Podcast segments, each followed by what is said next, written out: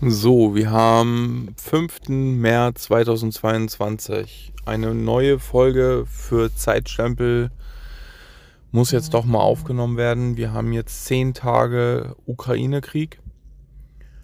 Und ich versuche jetzt nochmal nüchtern zusammenzufassen, was die letzten Tage passiert ist, wo ich denke, dass es wichtig ist. Erstens, die Russen kommen nicht so gut voran, wie sie denken. Dennoch kommen sie beängstigend gut voran. Fast das gesamte Schwarze Meer haben sie für die Ukraine abgeschnitten. Die Krim hat eine Landverbindung. Es gibt noch eine Hafenstadt, die noch nicht eingenommen worden ist. Mariupol oder so heißt die. Kiew steht weiterhin, äh, steht weiterhin unter enormem Druck. Ähm, es gibt einen Konvoi, der bis zu 60 Kilometer lang ist, wobei es hier unterschiedliche Informationen gibt. Militärexperten sagen, der ist so lang, weil es kaum befestigte Straßen gibt, wo die Armee ihre großen Geräte, Artillerie etc. Richtung Kiew bringen kann. Also anders als in Deutschland, wo damals zur Nazi-Zeit Straßen ohne Ende gebaut worden sind existiert sowas in der Ukraine nicht. Wichtig zu wissen ist, dass die Ukraine fünf Atomkraftwerke hat.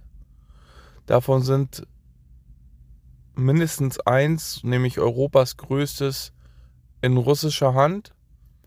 Dort gab es vor kurzem ein Feuer, nachdem eine vermutlich Artilleriegranate, Artillerie, eine Granate eingeschlug in ein Schulungsgebäude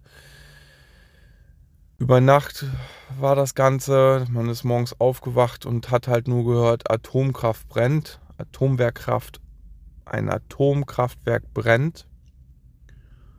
Und erst nach sechs Stunden durfte die ukrainische Feuerwehr dort das Ganze löschen. Das Kraftwerk befindet sich derzeit unter russischer Kontrolle, aber mit ukrainischen Mitarbeitern. Immer mehr Länder, unter anderem auch Deutschland, bringen Waffenlieferungen über Polen oder andere Grenzen in die Ukraine. Dabei handelt es sich aber im, im, Wesentlichen um Gewehre, Munition, Panzerfäuste, Panzergranaten, Luftabwehrraketen. Es soll aber auch europäische Länder geben, die entsprechend Fahrzeuge liefern oder Flugzeuge. Wobei ich das für schwierig halte, das äh, zu überprüfen. Ich habe es versucht zu googeln. Es ist fast unmöglich, hier Zahlen zu kriegen, was ja aber auch verständlich ist, weil die Russen sollen ja nicht mitkriegen, über welche Grenzen oder was oder wie viel was geliefert wird. Ähm, Deutschland hat Sa Sachen angekündigt, müssen sie wohl auch nach der Gesetzgebung. Ähm, weil ich glaube, die Ankündigungen teilweise erst dann gemacht werden, wenn die Sachen eigentlich schon da sind. Das würde auch wieder Berichte bestätigen, wo man teilweise gesagt hat, 5000 Helme sind irgendwie Wochen unterwegs gewesen und innerhalb weniger Stunden, innerhalb weniger Tage waren irgendwelche Stinger-Raketen oder äh, Panzerabwehrgranaten oder Haubizenmunition beziehungsweise Raketenwerfermunition, wollte ich sagen, da. Jetzt wurden aus Deutschland noch sogenannte alte DDR-Bestände von Luftabwehrraketensystemen, was es damals auf der DDR-Seite gab, äh, geliefert, wobei wohl ein Drittel eigentlich gar nicht mehr funktioniert diese Systeme waren auch zur Verschrottung quasi ähm, eigentlich eingesehen oder vor, vorgesehen. Ähm, diese wurden aber auch im Syrienkrieg zum Beispiel eingesetzt und dort wurden ähm, einige Sachen mit runtergeholt. Also man kann festhalten, auch Altbestände bleiben immer noch gefährlich. Es kommt immer noch auf den Bediener an. Woher kriege ich meine Informationen? Das wäre auch wichtig. Ähm, NDR Info Podcast, ähm, die ARD Audiothek. Ich beschränke mich hier auf wenige Quellen, wo ich denke, dass sie seriös genug sind. NTV, das sind so meine Quellen in dem Augenblick, die ich nutze und die ich denke, äh, wichtig sind zu nutzen. Allerdings maximal zweimal am Tag damit ich mich nicht verrückt mache. Für den Zeitstempel wäre jetzt hier nochmal wichtig zu sagen, ich möchte an dieser Stelle behaupten oder noch vermelden, Russland hat ein neues Medienschutzgesetz auf den Weg gebracht. Es verbietet in Russland über Krieg zu sprechen. Es sind eigentlich mehrere Gesetze.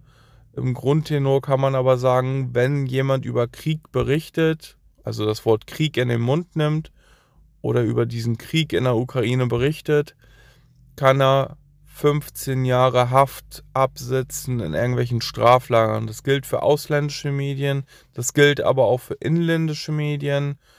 Und somit kann man halt eigentlich sagen, äh, gibt es überhaupt keine Möglichkeit mehr als Russe, der oder als russischer Bürger in Russland irgendwelche externen Sachen zu konsumieren mit Sicherheit gibt es noch Wege. Ich sag da nur mal Darknet. Ähm, außerdem wurden Facebook und Twitter abgeschaltet. Ich glaube, Google funktioniert im vollen Umfang, im vollen Umfang auch nicht mehr. Die Anonymous-Gruppierung hat empfohlen, über Google Maps Restaurantkritiken quasi zu nutzen, um hier über die Sachstände aufzuklären, was gerade in der Ukraine losgeht. Und zum Abschluss stand heute äh, ist bekannt geworden, dass es russische Soldaten gibt, die, ich weiß es nicht, ob es Propaganda ist, aber wo angeblich russische Soldaten aus ihren Panzerfahrzeugen aussteigen und äh, nach Hause gehen, also Richtung Norden. Und ähm,